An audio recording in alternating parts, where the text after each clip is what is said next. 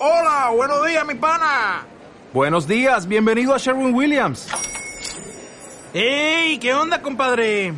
¿Qué onda? Ya tengo lista la pintura que ordenaste en el ProPlus app. Con más de 6.000 representantes en nuestras tiendas listos para atenderte en tu idioma y beneficios para contratistas que encontrarás en aliadopro.com. En Sherwin Williams somos el aliado del PRO.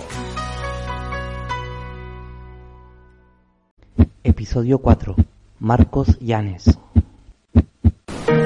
You shout aloud, but I can't hear a word you say. Los ves en la calle, en las montañas, en los mares. Los ves en los estadios o en la tele.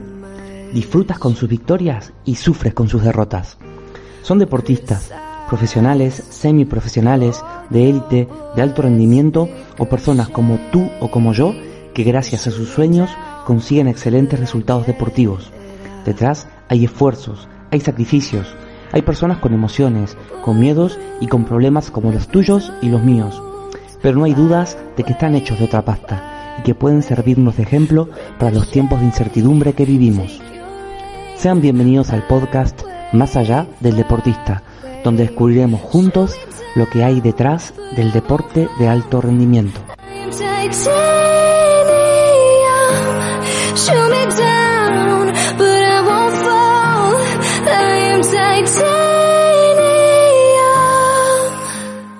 Muy buenas a todos y a todas, soy Pablo Gaudio y os doy la bienvenida a este cuarto episodio de Más allá del deportista. Hoy con ustedes os traigo a Marcos Llanes, este ultrafondista gran canario que por un lado va a compartir todas sus aventuras, pero por otro lado va a mostrar su lado más solidario. No dejéis de escuchar esta entrevista porque os va a encantar, os va a sorprender y en esta ocasión pues no solamente tengo que pediros que me ayudéis a llegar más lejos a mí, sino también a él. ¿Cómo podéis hacerlo? Pues compartiendo nuestras redes sociales, compartiendo todas nuestras publicaciones, compartiendo incluso esta entrevista y en su caso, pues compartiendo su hermoso proyecto que se llama Run for Leucemia. No os voy a destripar la entrevista, simplemente os dejo con Marco Llanes y espero que disfrutes de este cuarto episodio.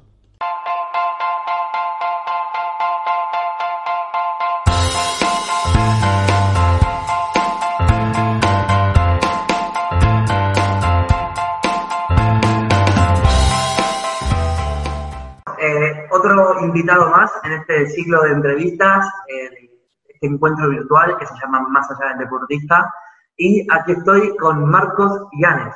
Eh, Marcos, hay una, hay una frase ¿no? que, que he leído en tus, tus publicaciones que es, eh, a veces necesitamos muy poco, pero ese muy poco lo necesitamos mucho. A mí me representa en este momento. Cuéntame, ¿qué tal estás llevando eh, este periodo de, de cuarentena lejos de, de la montaña? Bueno, antes que nada, Pablo, muchísimas gracias por haberme invitado. Para mí es un placer y un honor que, que, bueno, que podamos tener un rato aquí agradable y compartir eh, de todo un poco, ¿no? Desde las cosas que ahora no tenemos hasta las cosas que podemos tener en un futuro o las que hemos tenido, lo que quieras. Las la gracias a ti, A ver, eh, a ti totales. Bueno, es una época nueva y a la vez todo suena, o a mí me suena un poco a aprendizaje, todo lo que está pasando. Suena que tenemos que valorar algunas cosas que antes pues seguramente no le prestábamos ni atención y en eso consiste un poco el confinamiento, aparte de ser cuidadoso y ser respetuoso con lo que se va indicando, que tenemos que hacer. Creo que esencial es que nos sigamos cuidando la salud y que, bueno, que si tenemos ganas de salir a correr o si tenemos ganas de despejarnos la mente, seguro que encontramos mil formas en casa para poder eh, buscar alternativas. Y de eso se trata al final. El ser humano está capacitado para adaptarse a cualquier medio, ¿no? Y eso lo decía Darwin. Vale, pues la verdad que sí, es lo que es un periodo para, para aprender y, tener paciencia, que no nos queda otra, ¿no? Bueno, voy a presentar a Marcos. Eh, Marcos es corredor de ultratrails y, pero más que corredor de ultratrails, es aventurero y tiene muchas facetas que iremos desarrollando en esta entrevista. Eh, dentro de sus carreras, pues, Trafulcaña, Gran Canaria, Dolomitas, el Reventón eh, Trail, Cruce de Columbia, el Business Stage Room, el Faro a Faro, el TDS, se me quedarán un montón seguramente. He intentado ahí hacer un resumen. Y luego, pues, dos proyectos brutales de los que nos hablará ahora, que son los 120 kilómetros de Islandia y el 300 kilómetros de Alaska, del que hablaremos un poquito más adelante. Eh, lo primero, Marcos empieza con un blog, ¿no? Empieza a escribir con un blog que se llama Corro, Lodo, Escribo. Cuéntame, Marcos, ¿cómo ha sido el proceso desde ese chico que le gustaba salir correr y escribir luego todas esas sensaciones que le daba naturaleza, hasta hoy, ¿no? Que, gracias no, eres una persona muy conocida, eres una persona que lleva muchas cosas, con muchos proyectos y, que ha compartido entrenamientos, por ejemplo, pues con Christopher Clemente, que creo que conoces también a, a Jordi Gamito, has conocido a Gillian. Eh, ¿Cómo ha sido todo este proceso? Cuéntame. Pues mira, eh, tal y como lo describes es tal cual, ¿no? Es decir, yo eh, en aquel segundo año que yo voy a una Transvolcania, creo que era en 2015, si no me, si no me equivoco y no he hecho mal la vista atrás, se me ocurre cuando llego a casa hacer una crónica. Eh, la escribo a un amigo, se la mando y la lee y al rato me dice, ostras Marcos, ¿no te has pensado nunca hacer un blog? Porque es que escribes de una manera que me estás metiendo totalmente en la aventura, ¿no? O lo que viviste. Y entonces, pues, no le tomé mucho en consideración, pero sí te puedo asegurar, al momento me refiero, sino a la semana de reflexión, un poco con lo que me había dicho, me replanteé, pues, compartir aquella crónica. Claro, la sorpresa mía fue que lo comparto y un montón de comentarios y tal. Eh, en aquel momento en Facebook no estaba tan desarrollado Instagram a lo mejor, ni tampoco estaba tan desarrollado pues lo que conocemos hoy en día como el verdadero Twitter, como ahora sí que se puede magnificar todo. Y causa tan buena impresión que sí que me replanteo hacer una web donde ahí vaya poniendo o publicando mis crónicas. Eso surgió así de manera espontánea, no estaba nada planeado, ¿no? Por así decirlo. Y, bueno, pues una cosa trajo la otra y en aquel año, eh, pues mi padre fallece eh, y me quedo sin un pilar fundamental en mi vida, que era un poco el que me apasionaba o el que me ayudaba a llevar con pasión las cosas del deporte. Eh, y eso me marca un punto de inflexión importante, ¿no? me hace ver las carreras de otra manera. Quizás a lo mejor antes me las llevaba al, al, método ese tan egoísta, deportista, competitivo solamente miraba lo que es acabar la carrera con un crono que yo me mejorara a mí mismo, sin nada más. Y... El reloj, reloj, ¿no? Que uno siempre va marcando, siempre va mirando. Y no me y al final era solo mi, mi, motivación, salía a entrenar y solamente iba marcando eso. Entonces, pues pasa el tiempo y, el blog va cogiendo más forma, cada vez va consiguiendo más adeptos sin querer, porque al final te decía antes que no, no estaba nada en el menú. Eh, más visitas y, me van comentando pues eh, carreras que haga fuera eh, para que vaya a, a, publicar una crónica o cosas así, ¿no? Entonces, para mi asombro, pues todo era algo muy positivo para mí, que me ayudaba a crecer también y a, sobre todo a salir de mi zona de intimidad, porque yo ahora con, con, con, el marco que yo veo ahora de 2020 hay un mundo de diferencia, antes no expresaba casi, todo lo decía por escrito, ahora ya pues me lanzo y no hay problema. Y entonces pues por ahí pues me fui al Cruce Columbia, en, en, sí, en la Patagonia, en Chile, Argentina, para hacer una carrera en tres días. Otra vez la crónica pues triunfó un montón y luego ya cuando lo de mi padre pues me hizo replantear muchas cosas y intentar llevar las carreras al lado más solidario y al lado de, intentar regalar a alguien algo que de, lo necesita. En este caso él murió por leucemia, por una por un mieloma múltiple y al final pues me ha ayudado a crecer mucho y a seguir compartiendo, que es lo que hago a día de hoy. Pues sí, la verdad que él, nosotros, cuando uno te conoce ¿no? y, a, y, ve el trabajo que has hecho, pues habla mucho ¿no? de, esa, de esa carrera, ¿no? El 2014, que te, que te encuentra ahí en la Patagonia, ¿no? Y luego de, de, haber acabado una carrera muy difícil y que, que te salió muy bien, pues recibir esa noticia y el encontrarte lejos, eh, bueno, me imagino el, el, momento de dolor, ¿no? Que eso supone, y, y claro, cómo, mm. lo, cómo lo viviste, eh, sobre todo por, por lo que decía, por estar lejos y por estar lejos de tu familia, ¿no? ¿Cómo, cómo fue el... Mira, y hay, hay... Estaba, ahora te quería hacer un inciso y hay cosas que se me recuerdan ahora como la gente está viviendo el dolor con los fallecimientos de sus familiares queridos. Es decir, no puedes ir al tanatorio, no puedes acercarte a, despedirlo o a velarlo, eh, a sentir el luto. Y yo realmente lo, lo viví algo muy parecido sin tener en cuenta el COVID, ¿no? Eh, no se puede comparar una cosa con la otra, pero sí hay cosas que se relacionan. Y cuando lo viví allí, en, estaba ya de vuelta en, en, Puerto Varas, en Chile, cuando ya recibo la noticia y estaba solo, me había ido solo de viaje. Entonces pues ya me llama mi entrenador y me comentó aquello porque la familia estaba inundada en dolor. Y, mi, y, a la psicóloga a la que estaba yendo por terapias, pues me decía que era la mejor manera, a veces también, de recibir el dolor en soledad. Que no te, digamos que no te retroalimentes de un entorno que sea siempre hablando de lo mismo, del luto, del luto, porque al final eso te genera más tristeza. A los tres días volví, a los cuatro, tres, cuatro días, y ya después todo cogió normalidad. Bueno, me costó muchísimos meses para intentar coger normalidad, pero... ¿Qué edad tenías, Marcos? ¿Qué edad tenías tú? Tenía, pues, si hace cinco, creo que eran recién cumplidos 30. Vale, mucho Sí, recién cumplidos 30, 29, por ahí sí. Entonces, pues nada, el, al final, Pablo, pues te das cuenta de que, mm, bueno, de que yo a veces lo digo en las charlas y aunque suene un poco duro, eh, solamente tenemos una vida y aunque suene también difícil de, contemplar, pues nos tocará en la vida pues estar ayudando o cambiándole los pañales a un familiar nuestro o incluso pues recibiendo cariño de antes que de personas que antes no recibíamos cariño. Y, se, y sonará un poco a shock, pero al final eh, las personas van evolucionando, no se pueden cambiar, pero sí se pueden pulir y de eso se trata. Yo a mí mismo me pulí poco a poco y todavía me quedan, bueno, todos tenemos todos los días un aprendizaje. Al final, obviamente, la vida es un aprendizaje. Eh, sí es verdad que justamente lo que decía, hay cosas que, no se pueden evitar, ¿no? Y, la muerte eh, es la gran igualadora que nos llega a todos en algún momento, más temprano, más tarde, ¿no? Y, a todos nosotros y a todas las personas que queremos. Pero bueno, eh, eso también podemos darle vuelta a la tortilla y, ser una, una, motivadora para vivir con la intensidad, con la alegría, con la felicidad, con el amor que cada día merece, ¿no? Y, bueno, no hay más, no hay más regalo, ¿no? Que honrar el fallecimiento o la pérdida de alguien con, con, honrarlo con la vida, ¿no? Con la alegría, con el amor y con lo que has hecho tú, porque esto que fue un gran palo te ha servido como, como palanca para, para una idea espectacular eh, que ha sido el correr, como tú dices, por, la leucemia, ¿no? Eh, darle un vuelco solidario a algo que ya amas y encima hacer algo que amas ayudando a las personas, ¿no?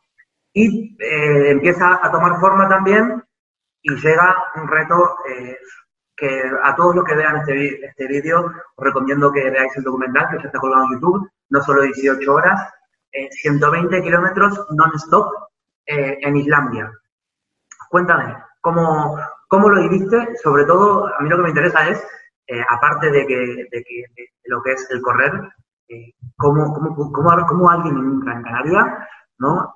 a nivel logística, comunicación, organización, ¿cómo haces para montar toda esa locura en Islandia, apoyarte para allí y, y, cómo viviste ¿no? la, la carrera? Cuéntame, ¿cómo, ¿cómo fue todo eso? Mira, eh, a, un, a, un, comentario tipo antesala, a lo que te voy a ir contando. Me lleva una grata sorpresa en este confinamiento porque de 7.000 reproducciones que tenía a lo mejor el documental ha pasado a 13.000 en apenas dos semanas de confinamiento que llevamos y es que la gente le va entrando, eh, va buscando ¿no? cosas que ver en casa y mira, y, bienvenido sea ese documental, ¿sabes? Sí, El que no lo ha visto, que lo vea ya. Marco, yo te prometo que yo sufrí, que yo sufrí porque, a ver, yo sabía que había llegado porque incluso... Sin hacer spoiler, vamos a, vamos a no hacer spoiler de lo que la gente se va a encontrar. Sabemos que, sabemos que acabó bien, ¿vale? Eso, sí, sí. mira, acabó bien. yo ese, me acuerdo de cuando pasó, yo iba siguiendo en Facebook, que de vez en cuando iba, iba ¿no? Eh, bueno, no vamos a hacer spoiler, lo único que, que yo cruzaba los dedos, yo sufría por ti y decía, por Dios que le salga un fisquito solo al muchacho, que se me está congelando, porque el día era gris gris, ¿eh? y yo decía, ay, Sí, sí, verdad, es verdad. Ay, que seguridad, un poco de sol, por Dios. Pero no. Es verdad. Bueno, cuenta, cuenta. Pues mira, lo de, lo de la parte de logística y todo eso eh, es un quebradero. Me puede llevar meses y meses y meses y meses y cuando llego allí me encuentro otra cosa. Eh, obviamente para una persona que no está acostumbrada al frío eh, supone un hándicap. Yo no voy a decir el primero, pero sí supone uno de los cuatro primeros fundamentales que yo tengo como arraigados a prepararlo y a que todo salga lo mejor posible. El primero para mí, a mi gusto, en este sentido que ya llevo ya unas cuantas, posiblemente, Pablo, sea el que no controles el recorrido. Tú llegas allí, imagínate, ¿no? Y alguien de la zona te dice que por ahí no se puede, no, se puede echar, no se puede ir con un jeep o no se puede ir corriendo. Y entonces te sometes a la situación de, ostras, pues hay que buscar un plan B ya urgente porque a lo mejor lo tienes planeado para el día siguiente. Y eso te pone en situación de, de vamos, de nervios, ¿no? Entonces yo también soy un poco cabezón, a mí me gusta... No, es una carrera marcada, es una aventura, es... ver qué pasa. Exacto, es ir un poco a, a Google Earth, buscándolo todo lo que puedas las rutas, uniendo puntos, uniendo puntos, uniendo puntos, hasta que ya forma un proyecto de 120 kilómetros. Una vez yo llego al lugar, lo primero que intento o que he intentado en estos dos sitios que he ido, Alaska o Islandia, es eh, tres, cuatro días antes verlo entero con un coche. Si se puede o no se puede, por lo menos trazar. Si hay complejidad, porque el clima del, del día de la aventura normalmente siempre te puede jugar una mala pasada. Eh, pues con eso tienes que contar. Es decir, yo aquí en ¿cómo puedo entrenar en Gran Canaria? Pues obviamente el frío no lo tengo. Eh, puedo entrenar a las 5 de la mañana, a las 6 en casi a, a 1800 o 2000 de altura. Pero no voy a conseguir nunca una meteorología de Islandia ni de Alaska, ni voy a conseguir ni siquiera la soledad, puedes encontrarla, pero no te está metiendo todavía en, papel, en el papel, ¿no? Hombre, estás en casa. Eh, la ilusión. Ahí te puede el, Claro. Sí, y aparte, aparte estás en tu zona de confort. Yo a veces aquí peco mucho, y tengo que decirlo, peco mucho de ir a los mismos sitios a entrenar. Y bueno, ahí voy poco a poco.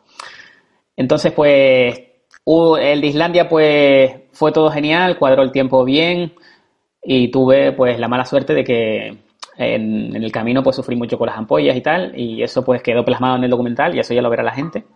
Eh, pero vamos, eso forma parte del día a día. Te vas a encontrar un montón de obstáculos y al final cuando lo consigas merecerá la pena.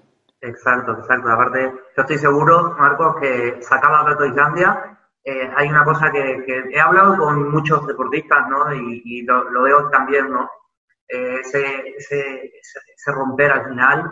eh, yo creo que más que la felicidad por llegar está ahí, pero sobre todo por tanto tiempo, tanto trabajo, eh, tanta presión. eh, creo que es un momento mágico en el que uno suelta todo, ¿no? Y, y se abraza a lo, a lo que tenga al lado, ¿no? Después de tanto tiempo. Y estoy seguro que desde ese momento que rompiste, ¿no? Una de esas duchitas, comer, vuelta en frío, ya tu cabeza empieza a maquinar cuál es la siguiente. Un poco, un poco sí, un poco sí. Pasa todo. Sí, y la siguiente, pues, es plantarte en Alaska, eh, hacer 300 kilómetros en cinco etapas. eh, Cinco etapas. que claro, Islandia es una maravilla, cuando ves los paisajes, Alaska ya es otro paso, porque Mm. eso de ir corriendo, como cuentas un par de veces, con cascabeles, por si te sale un, un osito pequeño de 5 veces 3 metros, 2 metros, no sé cuánto. ¿Cómo fue Alaska? Cuéntame. Eh, otra, otra aventura. Sí, claro. eh, lo de Alaska, eh, te voy a, empezar explicando ese por qué y luego te digo lo otro. El de Alaska, pues tenía un símbolo que era intentar buscar. Yo tenía como eso en el horizonte marcado, ¿no? Y no quitarme el foco ese de atención. Y era intentar buscar 3.000 donantes de médula ósea en todo el mundo, ¿no? Es decir, que se convirtiera en un movimiento bautizado bajo el nombre de Run for Leucemia. Eh, no lo bauticé en Islandia, ya cuando volví de Islandia, poco a poco pues fui cada vez más diseñando esta idea. Entonces en Islandia digamos que lancé el mensaje de que la donación de médula hay que prestarle atención y aquí ya fui a ejecutarlo, a intentar buscar a las personas y una movilización en masa, ¿no? O por lo menos en pequeños grupos reducidos y que eso fuese sumando. Entonces elegí Alaska porque conocí a través de internet una historia de una persona muy valiente, de una chica que tiene un corazón enorme, que para mí es mi alma gemela que tengo en, otro, en otra parte del mundo, que es Christy, una chica con la que corrí allí una etapa.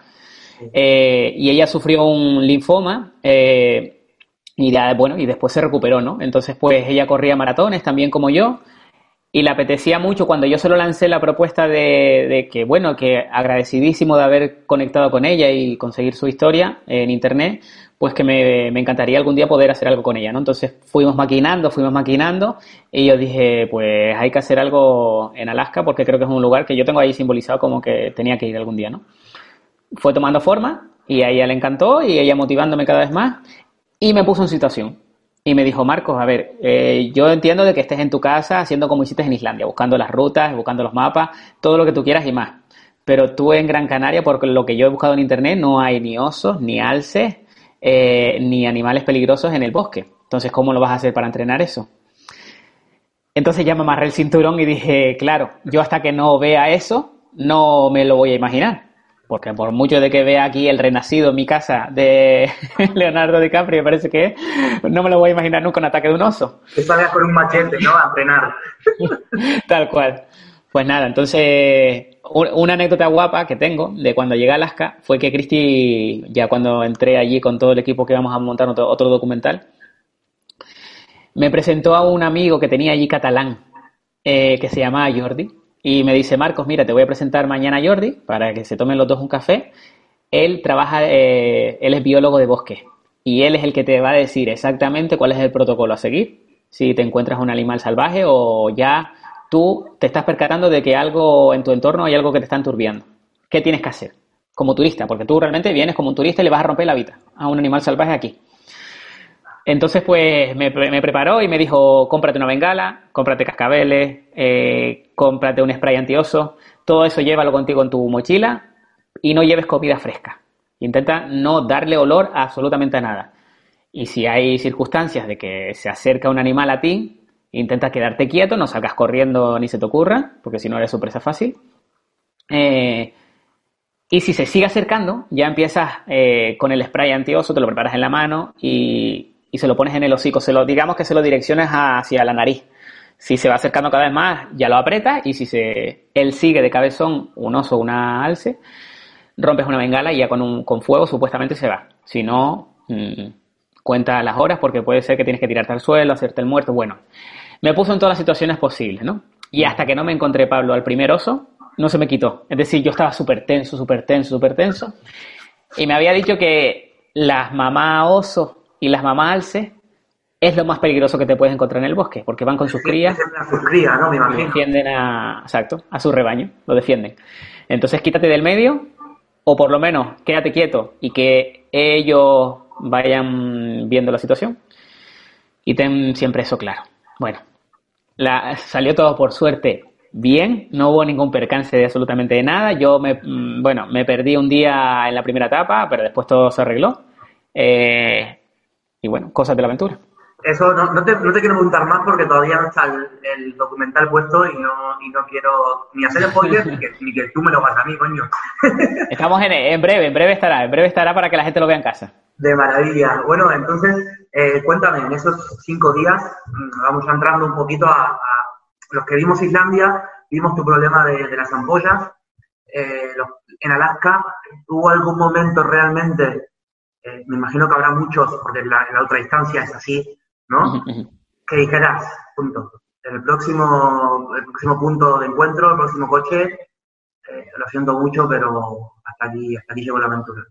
¿Hubo algún momento Eh. de un serio de A ver, el más serio, el más serio, el más serio, lo tuve quizás en la segunda, en la segunda. Todavía me quedaban muchos, es decir, en la- el segundo día, piensa que el primero me perdí, tuve que hacer más kilómetros, más desnivel de lo que yo tenía todo más o menos pactado en mi cabeza que, que yo quería hacer. Y el segundo día ya salí cansadísimo, cansadísimo que me pesaba todo el cuerpo. Aparte del jet lag, súmale las nueve horas menos, que empiezas a tú aflojar un montón, prepararte la comida, una comida diferente en un sitio que no estás habituado, bueno, un sinfín, ¿no? Beber agua, sobre todo. No agua embotellada está bien, pero no es la misma que yo tengo en casa. Claro. Encuentras cosas diferentes, ¿no? Y tienes miedo siempre a que tu estómago pues te, te haga un problema. El segundo día eso, empecé súper despacio, tomándomelo con calma y cambiaba mucho el clima, ¿no? Frío, calor, frío, calor. Y en el kilómetro 40 se tuvo que bajar Owen del coche. Owen es el chico traductor que va con nosotros en el grupo, que él es corredor de maratones, también es irlandés. Bueno, es el speaker oficial de la UTMB.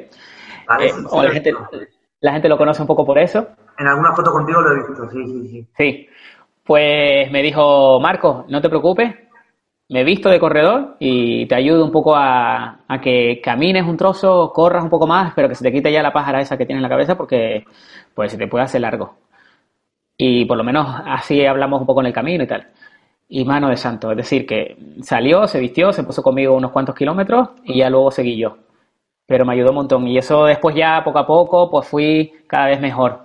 Teníamos estrés durante la noche para prepararlo del día siguiente. A veces la gente me dice, ¿qué prefieres? ¿Una carrera por etapas de este tipo o, o todo el tirón? Uf, Y las dos cosas son complejas, ¿sabes? No sabría muy bien qué decirte. Aún así, claro, estamos lo mismo, no es lo mismo una carrera por etapas como has corrido, ¿no? La de, la de Colombia o la de los Pirineos, que tú es llegar, o sea, preparar, obviamente, recuperar. Pero claro, cuando ya no controlas todo, todos los, o sea, no puedes controlar todo lo que pasa, es que el estrés se suma, se suma, se suma. Y claro, ¿y cuántos eran en tu equipo? Más o menos. Pues éramos nueve. Éramos nueve. nueve personas. éramos compitiendo. Y controlando el estrés de nueve personas. Sí, ah, esa es otra, que después un poco tenía que intentar que, que, bueno, que todos estuviéramos contentos en, el- en, el- en la convivencia, porque no deja de ser un grupo que está llevando a cabo un trabajo. Yo estaba llevando mi cabeza con mis piernas, me concentraba en eso. La verdad que los chicos todo el rato se preocupaban de mí, yo intentaba hacerlo con ellos, no a la misma liga, pero por lo menos sí. Y sobre todo Sara, que era la médico que iba controlándome un poco el peso, la temperatura, el que no me faltara alimento, el cansancio, sobre todo el, el dormir bien. Eso sí que me costó. Qué maravilla. Te voy, te voy a hacer una pregunta, una pregunta más eh, relacionada con el deporte. Bueno, todas son relacionadas con el deporte, pero, Sí, sí. pero bueno, luego ya pasamos a- al proyecto que, que me interesa mucho también. Eh, la verdad que tu currículum es impresionante. Eh, sin embargo, yo que te, que te he seguido, han habido dos...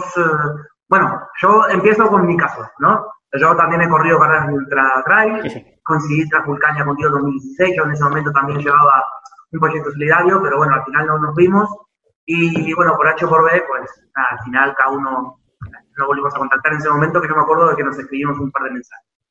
Eh, yo en, en- en mi, en mi vida ¿no? he corrido bastantes y he abandonado tres veces.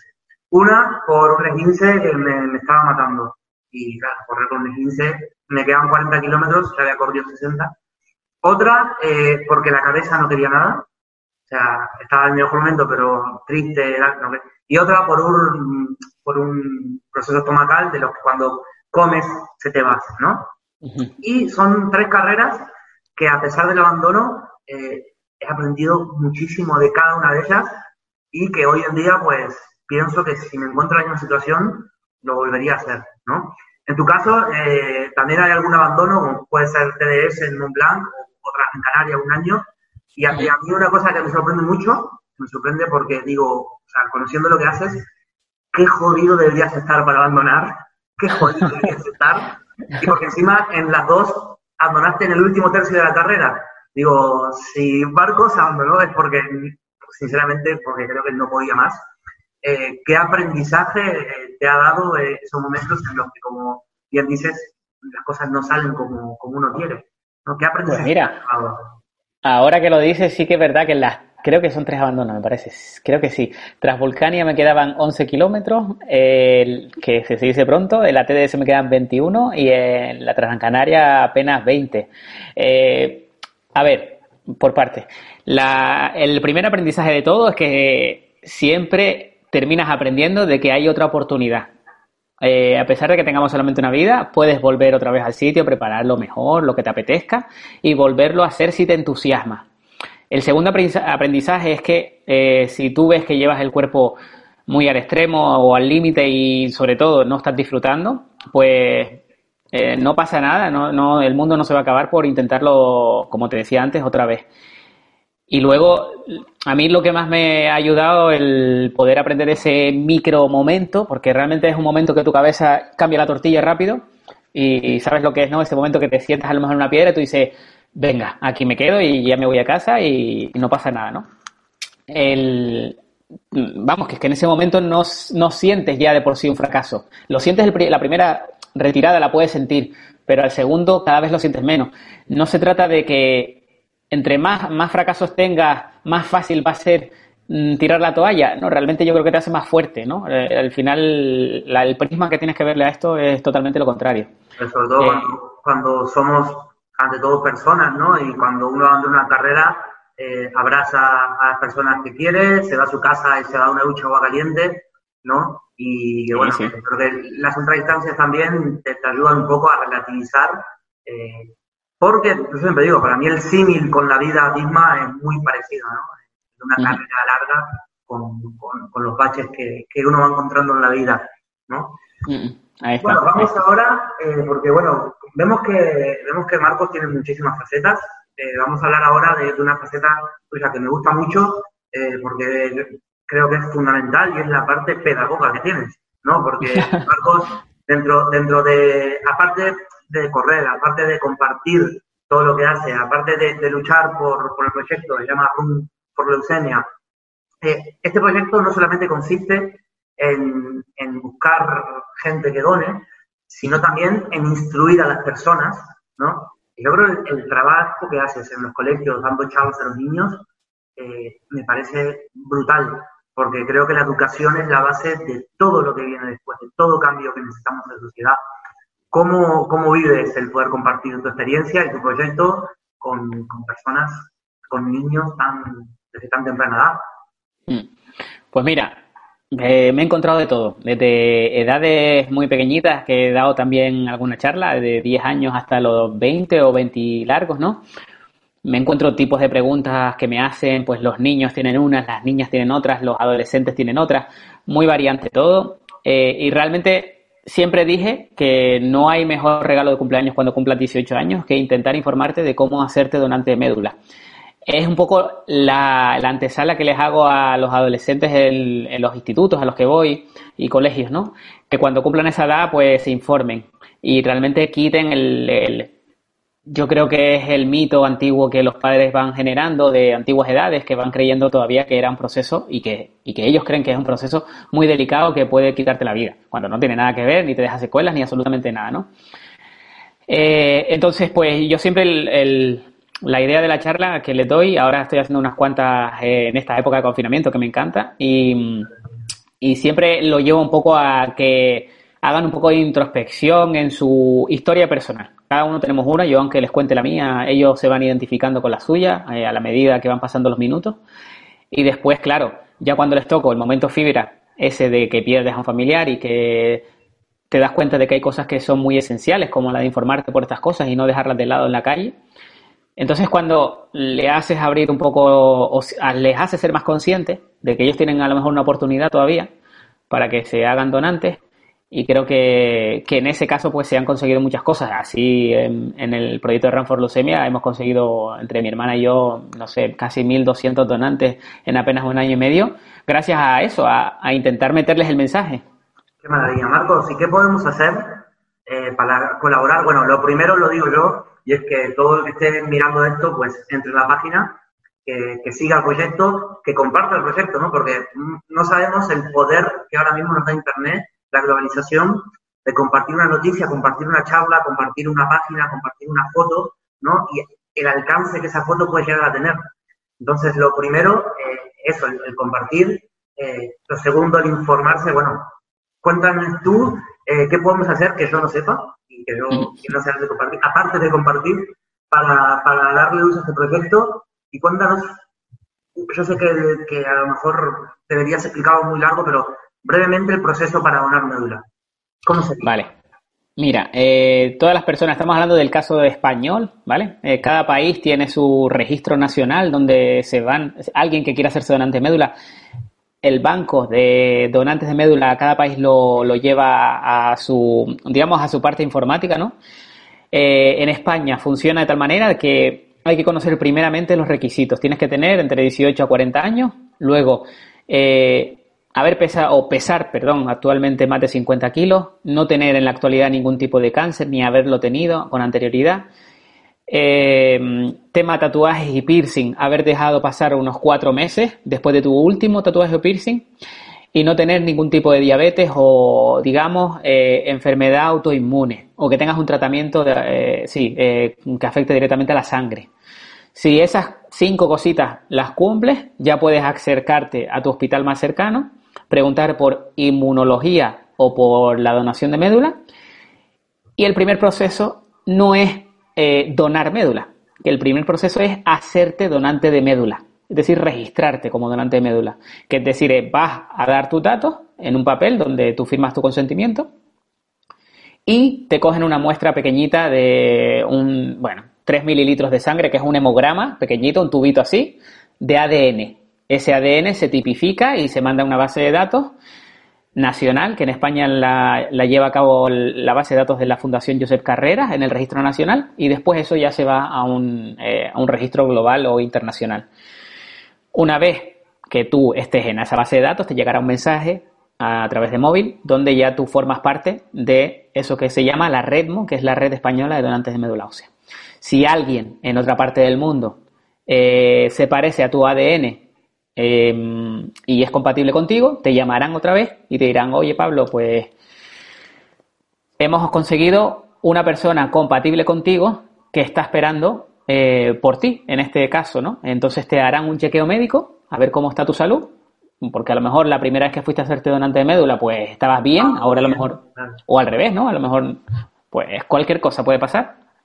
Eh, y si todo funciona bien, pues ya procedes a donar médula. ¿Cómo se hace eso? Pues el primer procedimiento en España, em, en el 90% de los casos, fíjate que es una probabilidad alta, te reclinan en una silla anatómica, de esta te dona sangre, y te colocan la vía en un brazo izquierdo y el, otra en el brazo derecho.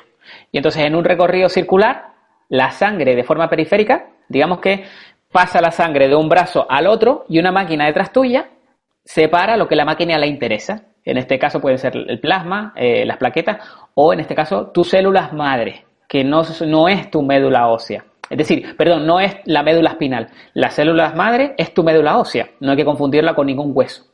Hay que olvidar este, este, este estigma, esta, esta, teoría de que para donar médula te ponían así, te hacían una punción lumbar. Hay que olvidarse de eso, no tiene nada que ver, es mucho más fácil Casi hace en España un montón de años que no se hace ese procedimiento. Fíjate que lo que te decía antes, el 90% es de esta manera y el 10% de los casos que ya no se recurre casi es ese proceso quirúrgico que es con anestesia general. Pero te digo, la pregunta que nos tenemos que hacer todos es si recibes la llamada de una persona que está en estado crítico en otra parte del mundo mm, y le dices que no a esa persona, el médico tendría, de ese paciente, tendría que volver a ejecutar un plan en el que encuentre a otra persona compatible en el mundo que puede durar, casi siempre se suele decir que suele durar de media 35 días de búsqueda.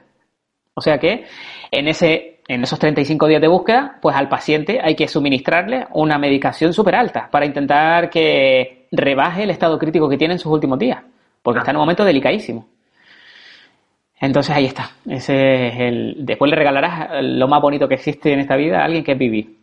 Por supuesto, por supuesto. A ver, yo creo que, que muchas veces ¿no? miramos las noticias y, hay muchas cosas que nos queman, ¿no? Y queremos buscar la manera de ayudar, de salvar el mundo, de cambiar las cosas. Y, bueno, esto yo creo que es un método muy fácil, que no hay que esperar a que nos toque directamente, porque ojalá nunca nos toque ni a nosotros ni a ningún familiar, pero es una manera espectacular de ayudar, aparte con la mayor desinterés del mundo.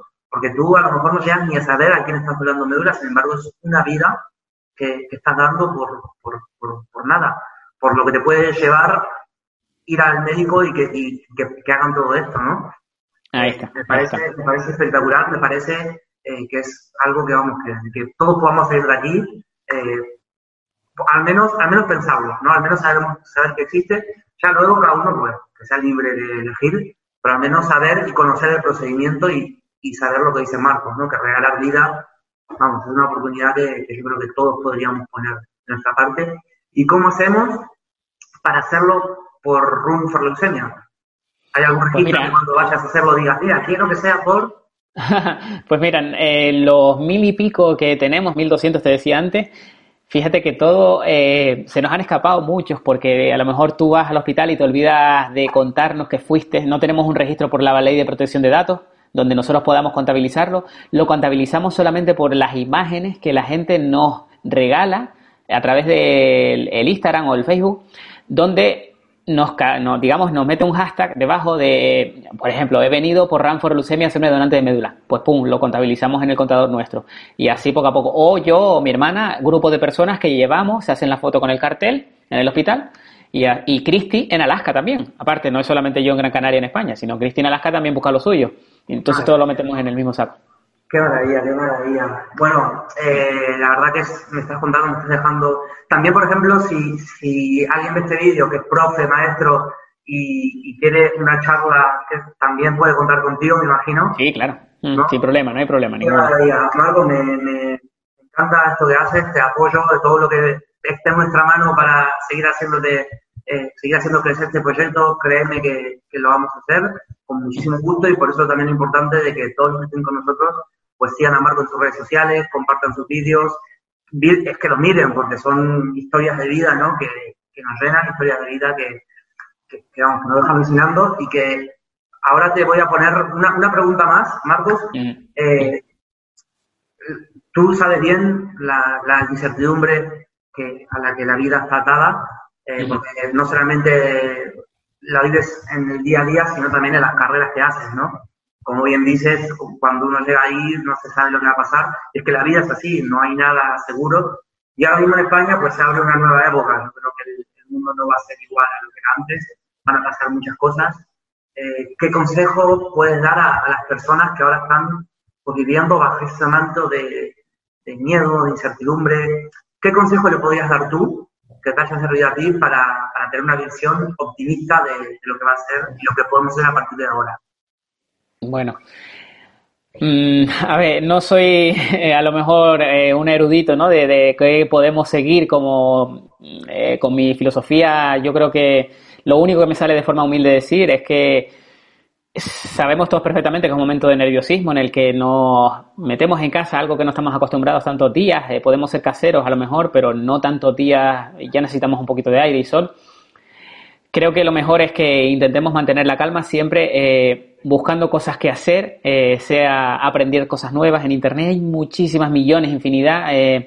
Y si no, puedes intentar hacer cosas en el futuro, eh, pensar en cosas posibles que pueden ayudarte a ti a mejorar como persona en el futuro. Estoy seguro que puedes escribir muchas cosas, que puedes diseñar algo que no se te haya ocurrido antes y que ahora tienes todo el momento del mundo en tu casa para verlo con, otro, con otros ojos y con otra calma.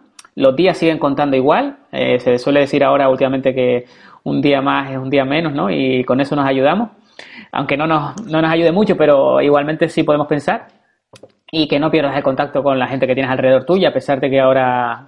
Esto siempre he dicho que si nos llega a tocar hace 40 años no hubiésemos tenido internet ni hubiésemos tenido nada, estaríamos con cartas, seguramente.